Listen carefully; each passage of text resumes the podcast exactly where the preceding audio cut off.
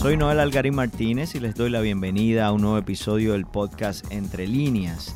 El coronavirus tiene a la población mundial en vilo ante una crisis que ha generado y que tiene su origen en el país de China. Pero, ¿cómo repercute toda esta crisis del coronavirus en Puerto Rico? La reportera del Nuevo Día, Marga Párez, conversa hoy con el presidente de la Sociedad de Enfermedades Infecciosas, Lemuel Martínez, para arrojar respuestas a todas las preguntas relacionadas a esta enfermedad y Puerto Rico. Antes de comenzar la entrevista con Lemuel Martínez, les recuerdo que el podcast Entre Líneas está disponible en las plataformas de streaming como Apple, Stitcher, Spotify, entre otras.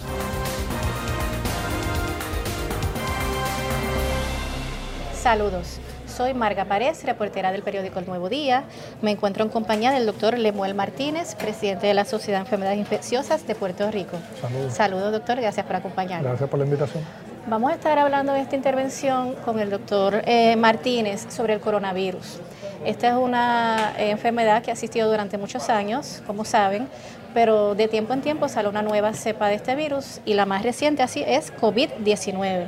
Los primeros casos afloraron eh, finales del año pasado eh, ya han habido eh, más de 42 mil casos confirmados, más de mil muertes confirmadas, se ha expandido a diferentes partes del mundo y queremos eh, saber con el doctor Martínez cuál es la situación actual del COVID-19 según lo ha bautizado la Organización Mundial de la Salud.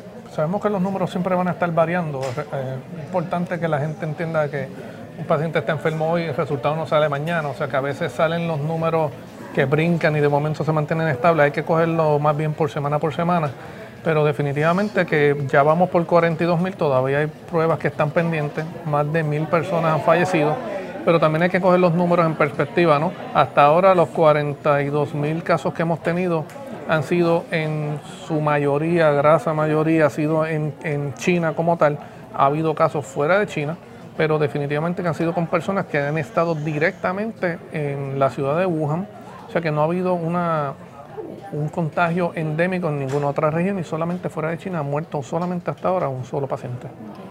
Eh, doctor, como se ha visto, ha habido eh, casos confirmados en diferentes edades, ¿verdad? Poblacionales. Eh, ¿Cuál es la población más vulnerable? Bueno, hasta ahora se ha visto que sí, definitivamente las personas de mayor edad con comorbilidades, digamos que tengan más de una enfermedad, presión alta, diabetes, han sido las personas más afectadas pero cuando uno mira la, la, data total de los casos que se han reportado, sí también han fallecido y se han infectado personas que no tienen ninguna condición médica y gente de 30 y 40 años. O sea que eso ha sido lo que más ha llamado noticia y por eso es que se levanta la voz de alerta. Sí las personas con enfermedades crónicas tienen mayor riesgo, pero no es que las personas que no padecen de ninguna condición están fuera de peligro. Perfecto. Recomendación a viajeros, por ahí se acerca la Semana Santa, hay muchas personas que van a estar viajando, igual personas que van a venir a la isla, Puerto Rico. Recomendaciones para viajeros. La recomendación actual al sol de hoy es solamente restricción de viaje a China. Usted no tiene que estar en China eh, completamente necesario, no viaje. Fuera de eso, como no hay ningún, ningún caso reportado endémico fuera de China, pues no se está recomendando eh, ninguna restricción de vuelo. Ahora, tenemos que recordar que esta la temporada de virus respiratorio, sigue habiendo influenza, así que por eso es que hacemos tanto hincapié de que lo más importante es usted vacunarse contra la influenza, mantener buena etiqueta de toser, si ve personas enfermas no se le acerque, lávese las manos frecuentemente con agua y jabón, tenga su potecito de limpieza de mano en seco para que entonces evite contagio de las condiciones comunes que están en esta época del año. Quisiera, doctor, que nos abunde, ¿verdad? Eh, ¿Cómo fue que surgió, verdad, esos primeros casos? Eh, ¿Qué se sabe hasta ahora? Porque es un virus eh, nuevo, esta cepa nueva de este virus. ¿Qué se sabe hasta ahora de cómo se propaga? Bueno, sabemos que la mayor notoriedad hubo o ocurrió luego de que se reportan muchos casos en un mercado en China donde pues se, comen diferentes tipos de animales, ¿no? Eh, pero en esa primera data que, se recibe y se publica en China, también vemos que eso representaba más o menos 33% de los casos. O sea que estamos hablando que 66% estaban habían sido expuestos fuera de ese mercado. Cuando se empieza a ver la data retroactiva, cuando ya tenemos la prueba para poder detectar que es el coronavirus y se descubre, hubo casos que pues se tenían fluidos de los pacientes y se le empieza a hacer pruebas y se detecta que definitivamente hubo casos antes de ese mercado. El primer caso se o el, primero que se logró detectar fue en diciembre primero.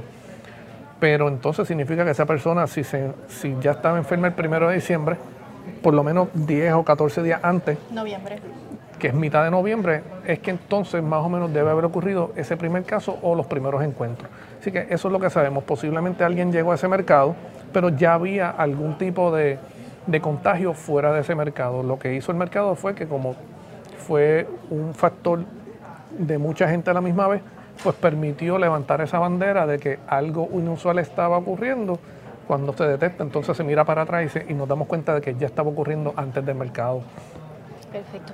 ¿Qué tan común es que un virus mute y se convierte en una enfermedad tan letal? De coronavirus tenemos, ver anteriormente eh, el MERS, el SARS, ¿Qué tan común es que, es que mute y, cómo se diferencia este COVID-19? Volviendo como la Organización Mundial de la Salud lo ha bautizado recientemente para, para ¿verdad? tener pronunciación de, de, esta, de este novel virus, eh, fuera de, alguna, de ninguna connotación de eh, atarlo a algún país, ¿verdad? ni población particular.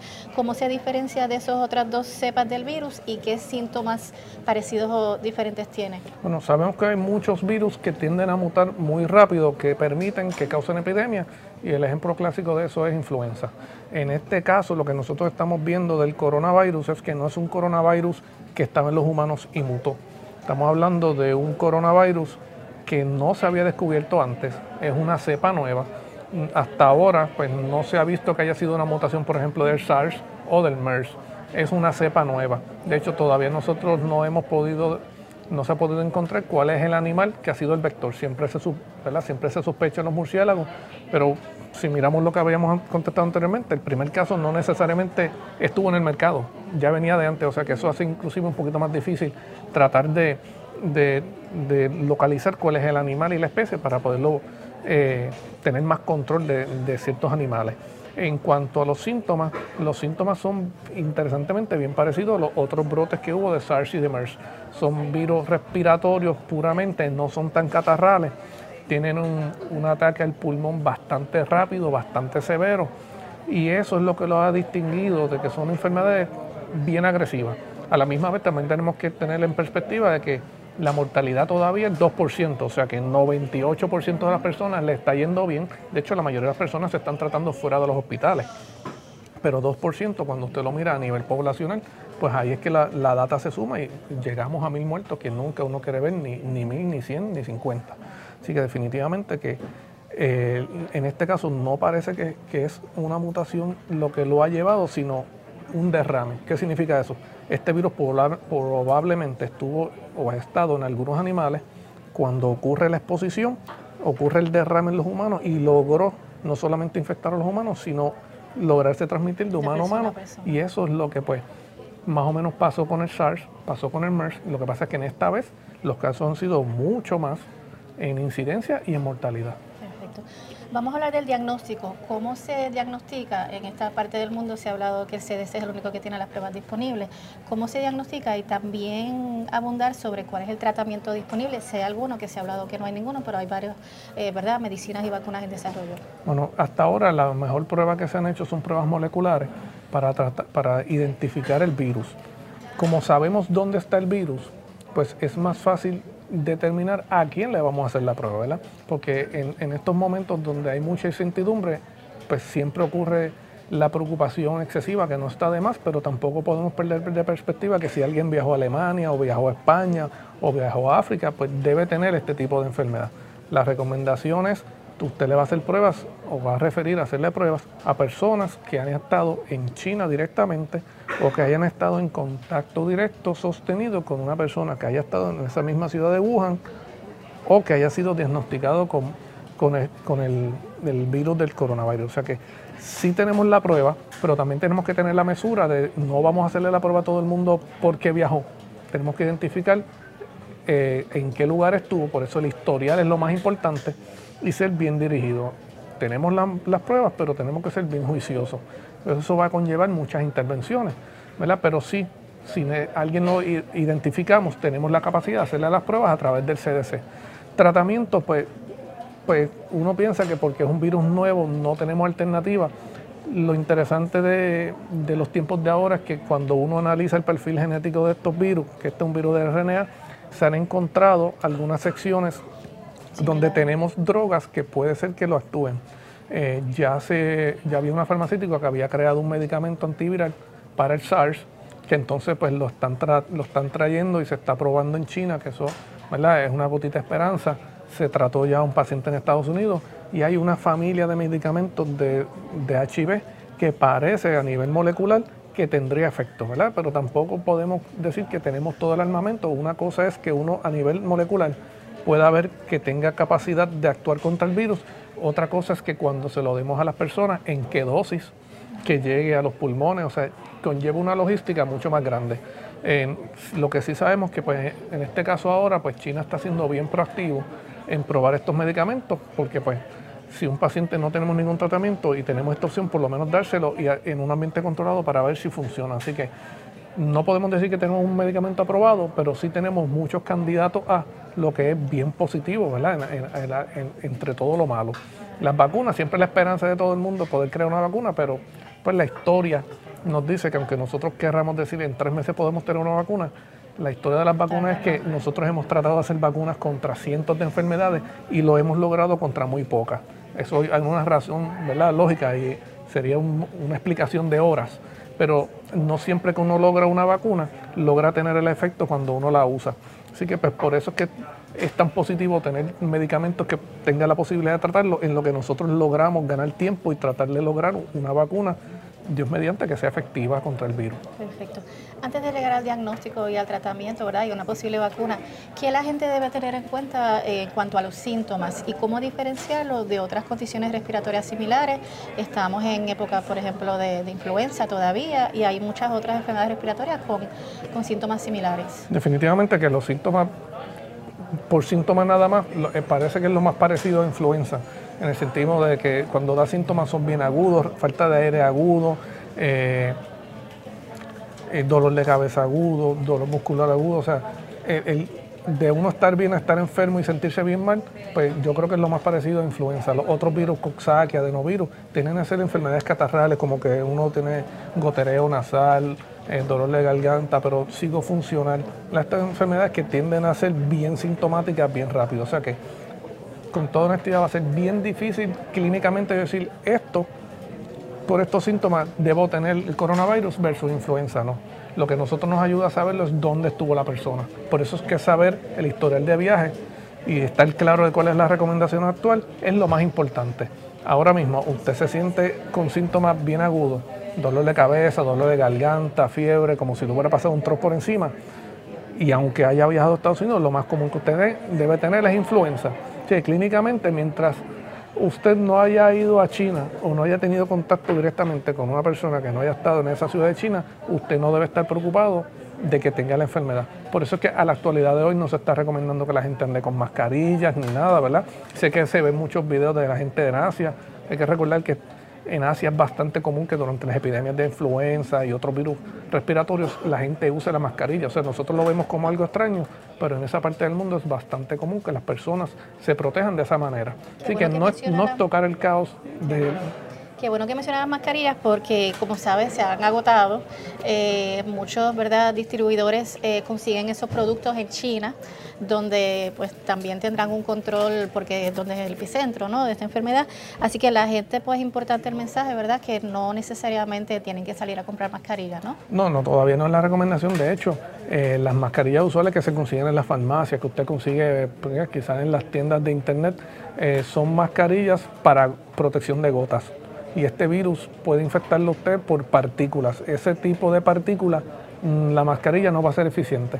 Así que eso bien, hay que tenerlo en cuenta porque se está viendo que muchos negocios están subiendo el precio, triplificando el precio, ¿verdad? aprovechándose de, la ansiedad de las personas. Pero usted debe tener ¿verdad? la información para que entienda y tome sus decisiones con conocimiento. La mascarilla quirúrgica que usualmente se consigue por ahí, no es la, la azulita, nosotros no la usamos en el hospital en los casos. La que se usa es una N95, que es más protegida, la usamos en el hospital, la usamos con otro tipo de equipo. Lo más importante siempre es la prevención básica. Y la prevención básica no hay nada mejor que eso hasta el soleo, que es lavarse las manos con agua y jabón, sino lavado en seco y evitar socarse los ojos y la nariz cuando uno está tocando otra superficie. Doctor, eh, ya casi terminando este segmento, quisiera brevemente que nos diga las lecciones aprendidas hasta ahora. Obviamente hay mucho desconocimiento todavía sobre este, esta nueva enfermedad, el COVID-19, lecciones aprendidas y hacia dónde debe, debemos ir dirigirnos hasta que se logre un control de esta enfermedad. Yo creo que, que siempre que ocurren estas cosas es bueno recapitular qué se hizo bien, qué no se hizo tan bien. Una de las cosas más importantes es el acceso a la información, ¿verdad? Que ha sido una de las quejas que la información no ha fluido de la mejor manera tratando, ¿verdad? Se acusa de que no se, ha, no se ha repartido bien la información.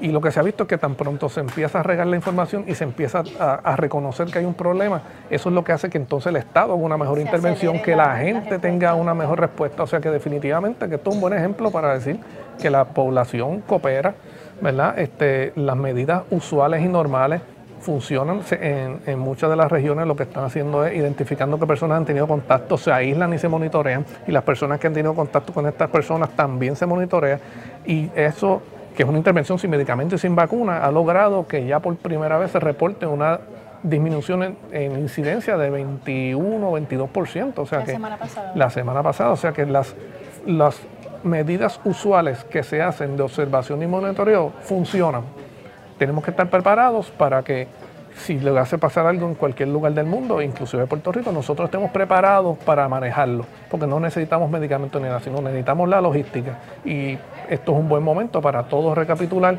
cuáles son los protocolos que tiene su hospital, cuáles son los protocolos que tiene el Estado, para entonces todos mejorar y estar preparados, porque ayer fue chikungunya, después fue H1N1, fue el Zika, después fue el ébola, ahora es este coronavirus. O sea, lo que nos está diciendo el mundo es que a medida que nosotros seguimos metiéndonos en diferentes hábitats y, exponiéndonos a otros ambientes, ¿verdad? Por el progreso que tenemos como civilización, nos estamos exponiendo a nuevos virus a los que no tenemos defensa. Así que ya esto sigue, yo creo que esto es un buen momento para todos recapitular qué protocolos tenemos para trabajar con este tipo de enfermedades. A nivel isla en Puerto Rico, seguro.